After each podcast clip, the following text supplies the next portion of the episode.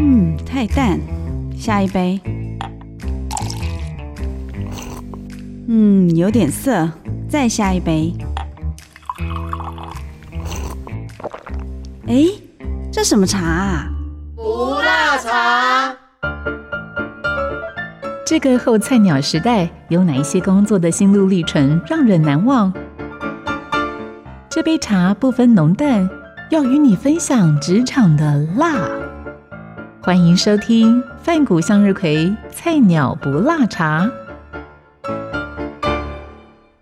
这里是 FM 九七点七古典音乐台，各位听众朋友早安，欢迎你再次回到《菜鸟不辣茶》第二季的节目。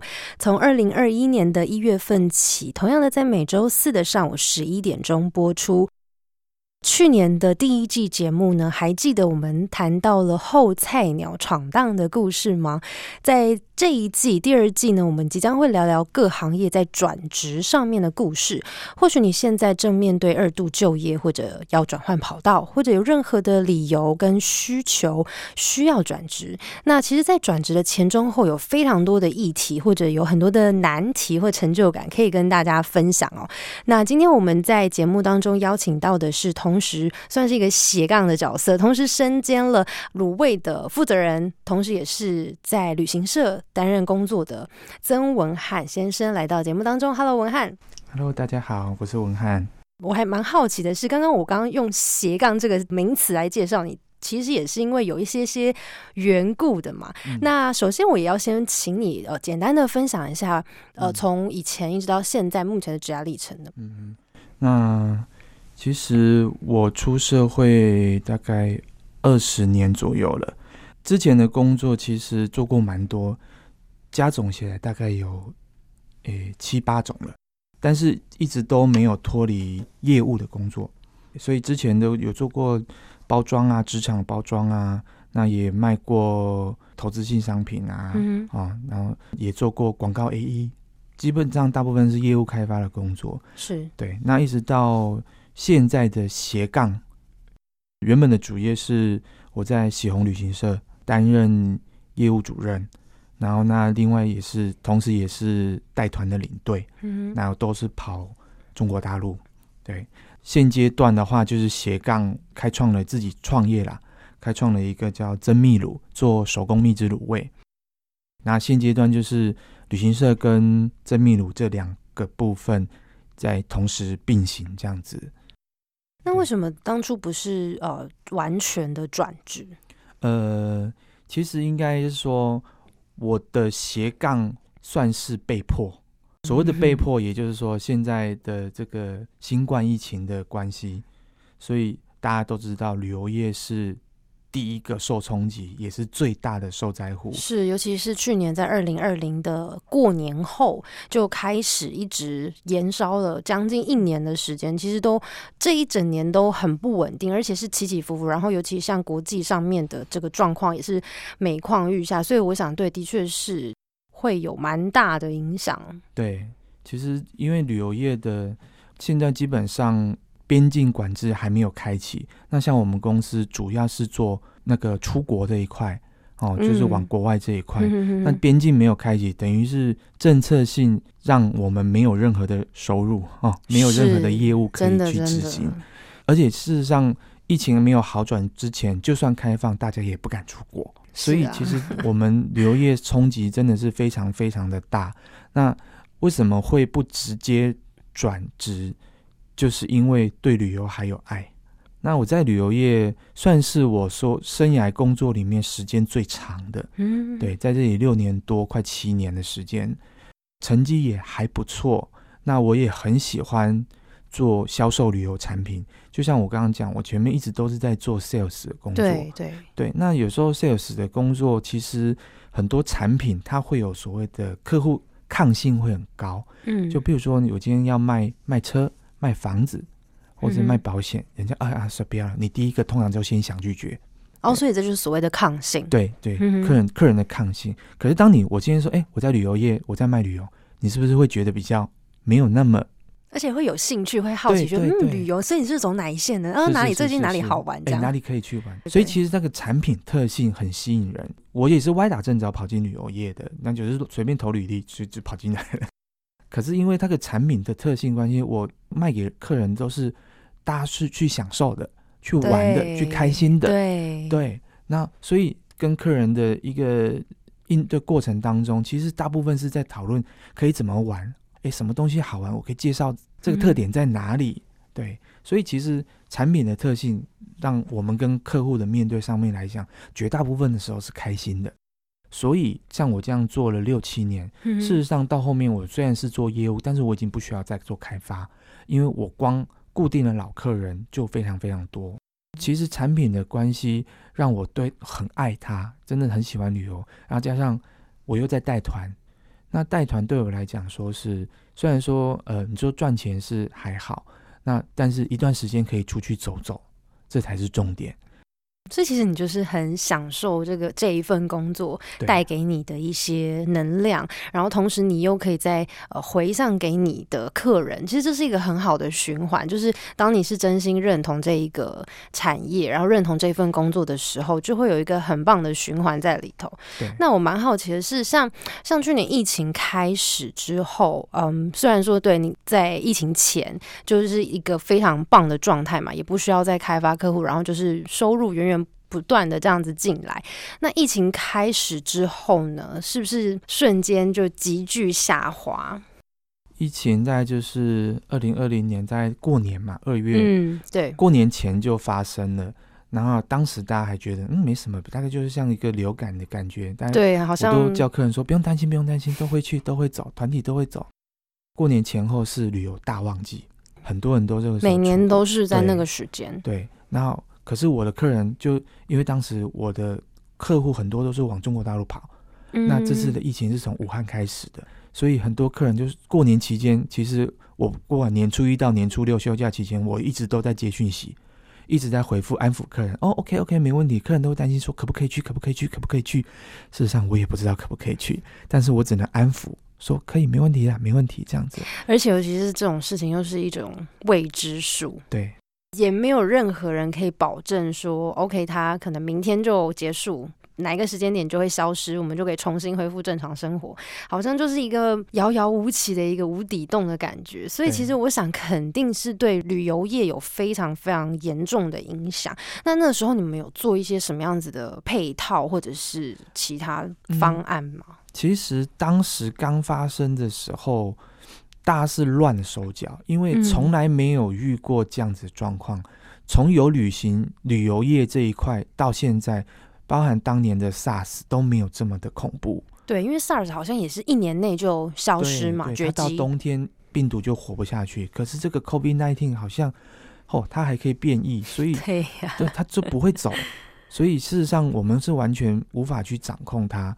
那当时发生的时候，我们以前是一直在收钱，然后发生之后就一直在吐钱。真的，尤其是旅行业、航空业也都是啊，就是真的大家都没有办法，一必须得取消，必须得的，为了安全，对啊，安全才是我们最大的重点。可是有时候某些成本已经付出去了，不确定性，所以航空公司事实上当时一下也不知道该不该飞。那其实我们的立场，航空公司有飞，我们就得走，是，否则在法规上面你们也站不住脚。对对对，没有错，所以我们很难。但是消费者会说这么危险，你还要带我去，真的是非常困难。但是呃，基于一个消费者保护消费者的立场，只要政当时那个中央有下下令，像我们陈世忠部长有下令哦，一级、二级、三级，只要达到符合规定的，我们一定是按照法规去做。该退钱我们就退，那我们该垫钱就垫吧，没有办法。喜用旅行社也是二十多年的一家老字号，是我也不能为了一这一次我就砸了招牌。那你还记得当初很乱的状况之下的转职过程吗？斜杠的过程吗？其实我正式斜杠做卤味是四月底开始。那我二零二零四月对二零二零年四月那个时候好像也是很严重的时候。对，当时其实取消潮还没结束。大概整个旅游团取消潮，意思是到五月左右，五月多五月底左右，嗯哼，才整个几乎该退今呃二零二零年该退的几乎大部分都退掉了哦。那因为当时四五月又是一些日本的赏樱旺季，所以我们公司又是以日本为主力的公司，所以四月的团大概在三月就开始，前一个月就开始陆陆续续退。那因为日本的疫情警示是在三月，我记得是印象很深，是在三月十一号才公告说列为一级警戒。所以就全部不能去，因为当时我有好几个团是整团 cancel 掉，嗯对，所以我印象非常非常深刻。当时因为原本一开始大家想说，反正撑过一段时间，像下 SARS，嗯，撑过就好了。可是当时看一直 can 一直 can 一直 cancel 一直 cancel，我心里就越来越慌。当时就觉得说，我只有一个旅游的产业，那这个旅游现阶段我好像没有办法再回到之前这样的状况，对，所以我才会萌生说，毕竟有家庭的人要养家，有小孩哦，嗯那所以我必须要稳定的收入。你。还有 Plan B、Plan C，对，没错，我我要有稳定的收入，所以一开始就想说，是不是可以利用假日的时间来做做一些小生意？对我当时嗯暂时还不想离开旅游业，对，所以我就是用斜杠的这个想法去去执行，是。所以才会想说，哎，假日可以做什么产业？是。做做吃的，因为十五年前我曾经摆摊卖过卤味盐酥鸡这样子。去年这个疫情的时候，想说我还不想说正式转职变成一找找其他的对。找其他工作，那我只能用假日的时间有什么能做，也想过做手工啊，哦这些其实都想过。后来当时是因缘际会，一个朋友很会做卤味、卤豆干，做的很厉害。当时我就想说，那卤味教我一下。然后他也很，我们就很真的很好的朋友，所以他也很大方的就教了我，提点了我一些东西。然后我就回去自己去研究去试。嗯当然我现在的东西已经跟他当初的完全不一样了，嗯，因为经过我自己的研发跟对试试看，对，就就完全变得不一样的东西。我一开始会做，也是因为我自己有很多的客户。刚，对，你在旅游业累积了这么多的客户，其实就是一个很棒的资源。资源对对对对，人脉啦。所以当时就想说，我做成卤味，然后包装起来。那如果客人要，我就送，直接送过去，或者是寄给他。这样子，我不用被局限在某一个店面也好，或者是时嗯间也好，就开始研制那个研发那个口味啊，就拿了办公室，我们办公室有三十多个同事，当了我两个月的白老鼠，对，没错，所以他们现在是吃的吃我的东西吃到怕，而且肯定是要从呃有这样子的想法，然后一直到准备的工作，然后一直到真正能够上市、上架贩售，其实嗯。也是需要花一些时间的。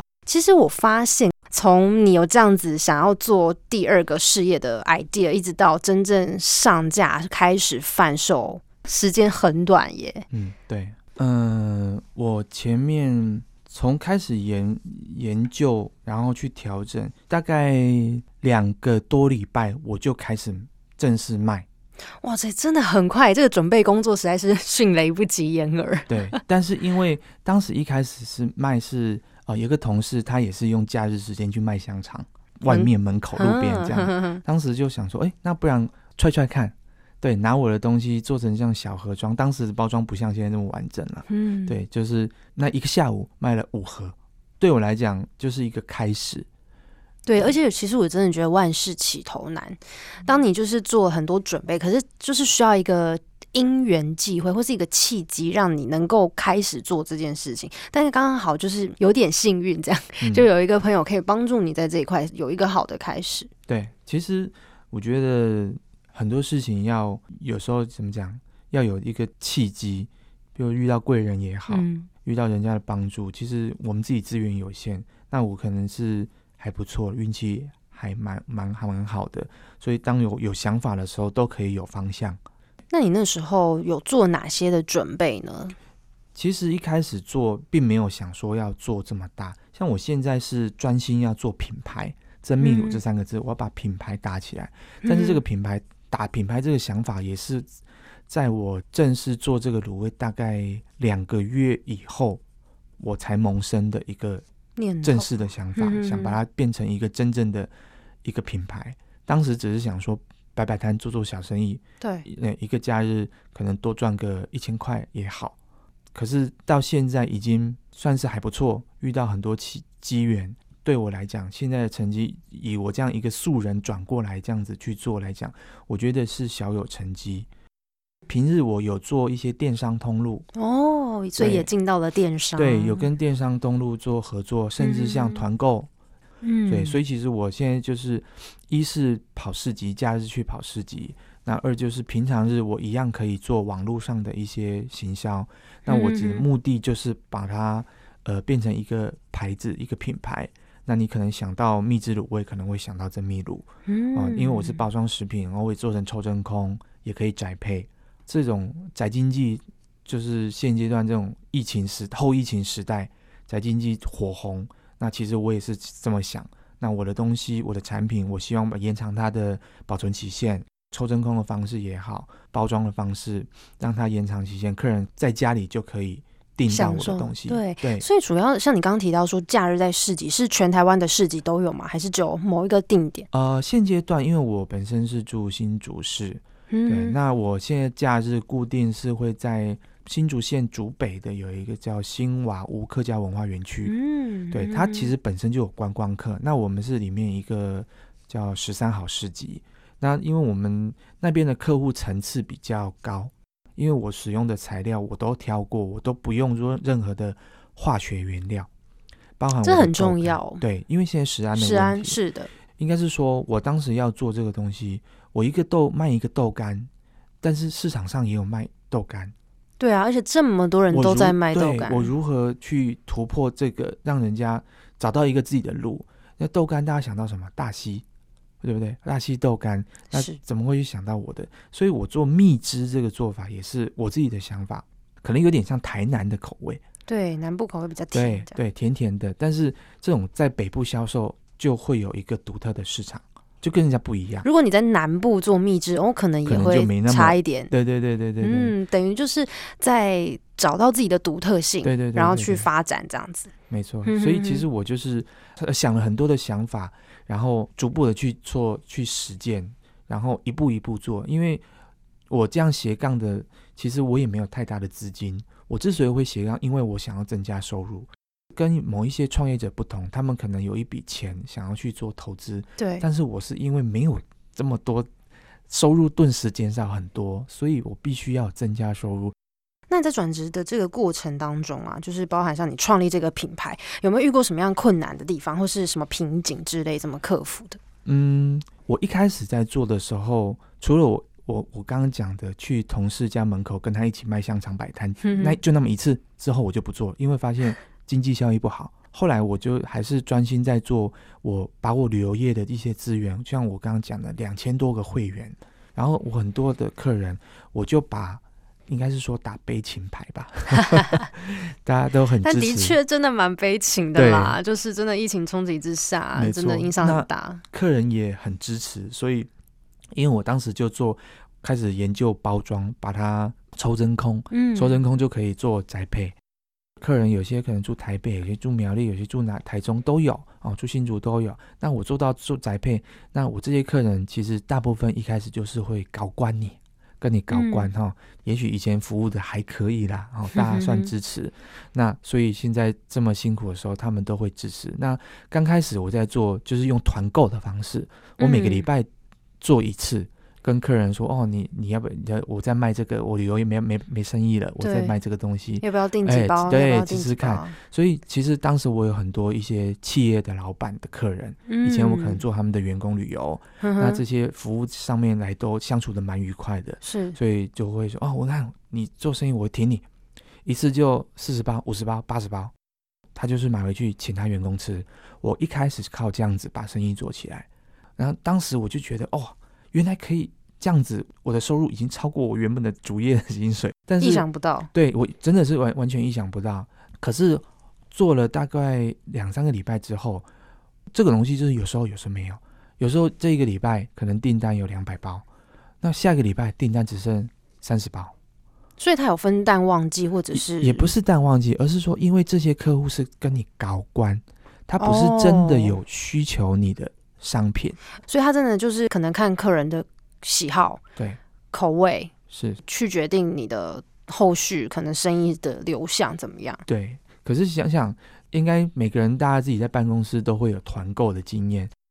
这一个礼拜有个同事揪了团了一个东西，我们不可能下个礼拜再团一次，不可能下个礼拜再团一次。对对，所以他是不可能一而再再而三，有能到第三次已经很厉害了。所以其实我当时就已经有这样子的想法，就觉得说我不能只靠这些老客人，那再加上我必须开发新的客源，这是我在做业务二十年的经验，我不能单靠一个方向。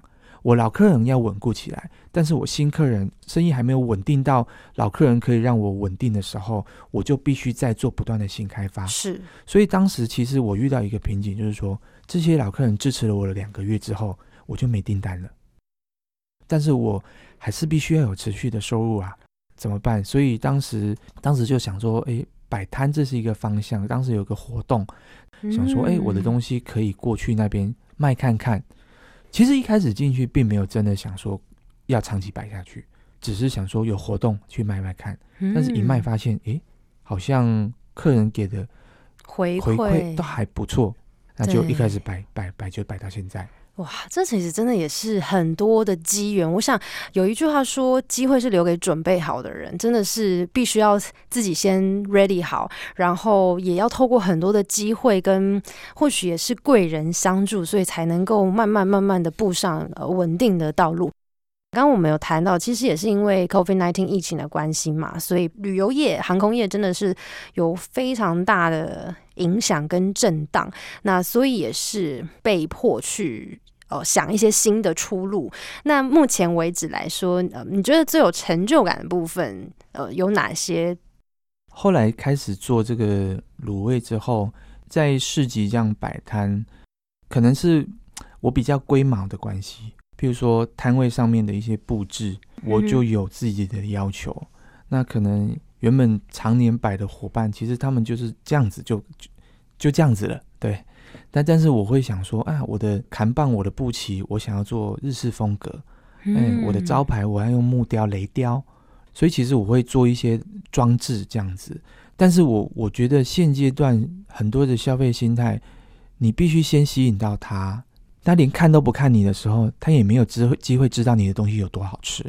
所以这对就像现在外面很多饮饮料店要搞的一堆完美拍照区对对对对对。一，样的心态，对，他是先被吸引才来去做你的产品。大家越来越讲究美学这件事情了。就是以往可能大家会比较着重在要实在哦，就是 OK 东西 CP 值高，然后品质好。可是现在更多其实是也很看美学这件事情。当你东西看起来品质很好，然后整个风格形象设计的很好的时候，买单率好像又更高了一些。对，没有错。在市集摆摊过程，我很喜欢去听，偷偷去听外面客人他们在交头接耳谈什么。那有时候一些客人经过，他们会这卖什么？哎，真秘鲁。之前就有一个阿姨说：“哎呀，怎么有人可以把卤味做的这么好看？就是我的包装，那种就是一种就有被认同到的对对感觉，对对对对，对 原来我花了心思，有人看到了。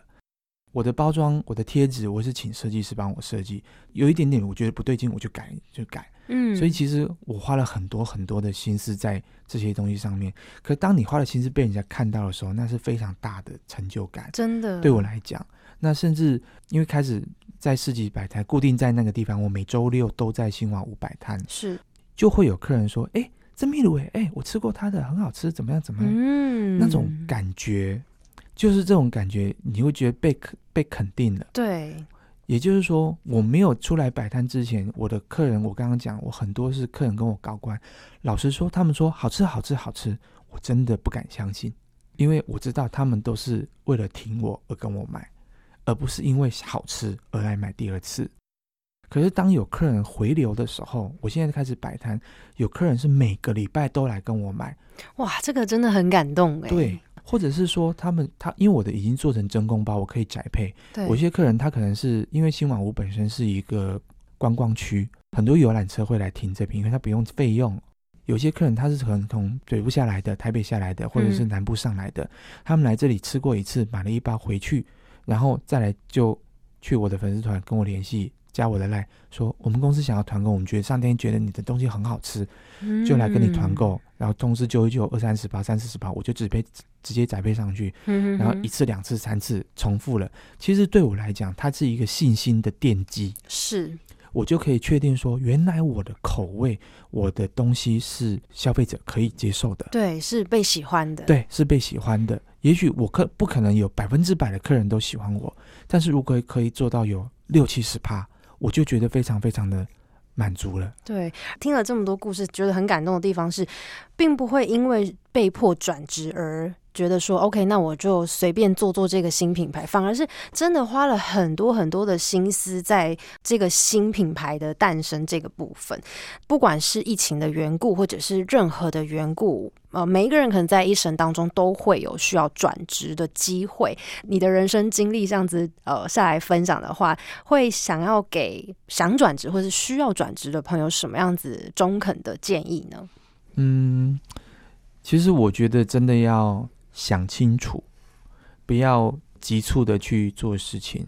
很多事情你要去决定的时候，先多方面去了解。就像我在做这个卤味，我我决定要做卤味，卤味满街都是，夜市也在卖，到处都在卖。那我怎么样去创造我的生意？我就是，其实我当时就去看了很多了，夜市也去逛，然后去上网去 Google 搜寻非常非常多的产品，后来去决定说我的东西要怎么去做。所以其实真的需要做一点功课，要规划，要规划。对，因为你贸然的转过去，真的没有人知道你过去到底会成还是败，不知道。可，是当你做的准备越多的时候，成功的几率就会比较大。我像我现在就是所谓的斜杠，并不是说正式转职，也就是说，我还不想鸡蛋不想都丢在同一个篓子里面，所以我才会用这样子的方式，找两种不同性质的产业，所谓的工作时间可以分开来去去对去执行的对，可以分开运用，对，分开，我可以，我可以不要有假日。我的想法是这样，对我不需要有假日。我我本身是个工作狂，对我可以不用休息，是，但是我需要有成就感。我觉得我要做一件事情，我就要做到好，不然我就不要做。这是嗯我的想法，没错，的所以确是这样，很多时候会很古猫。决定一个东西，我就会想很久，但是因为我真的需要思考，我都会思考过后，我才去决定下一步要怎么做。是当然，某些时候大前提是要一个冲动，真的。我一开始做真的就是一个冲动，但是这个冲动下去之后，你既然决定了头洗下去了，你就要好好把它洗好来，对，不要半吊子去做它。嗯那但是斜杠比较辛苦，是你必须要把脑袋拆两边来。对，而且你要投入很多时间，对，真的是几乎你全部你醒着的时间，都是在做这些事满，脑子都是生意，已经没有不太会去想其他的东西。是。对，所以如果想要转职的话，是真的要搞清楚你要转的那一个东那个方向到底适不适合你，或者是说到底有没有那个市场。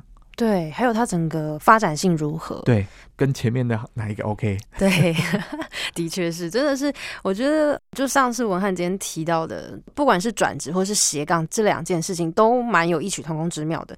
首先就是真的要思虑周全，要真的想清楚，去考量清楚，还有规划跟准备。我觉得也不能只是单单只有一个冲劲跟热情，也是要做好实际上面的规划跟准备，在做评估也是蛮重要的，也要评估接下来想要转这个行业。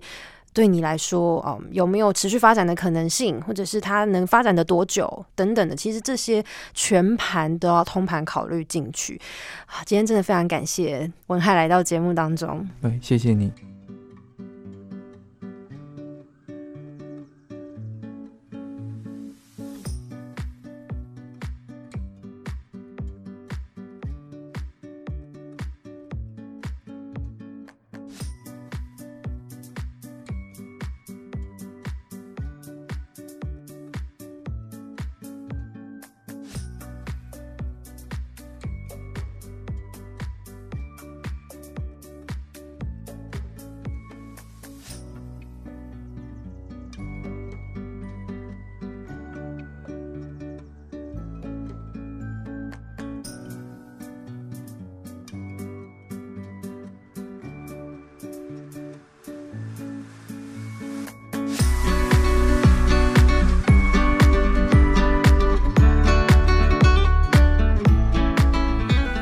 感谢你的收听。如果对于这一集的节目有任何的想法跟建议，都非常欢迎你帮我到 Apple Podcast 留言打分评星星，也邀请你订阅《菜鸟不辣茶》这个节目，分享给你的朋友。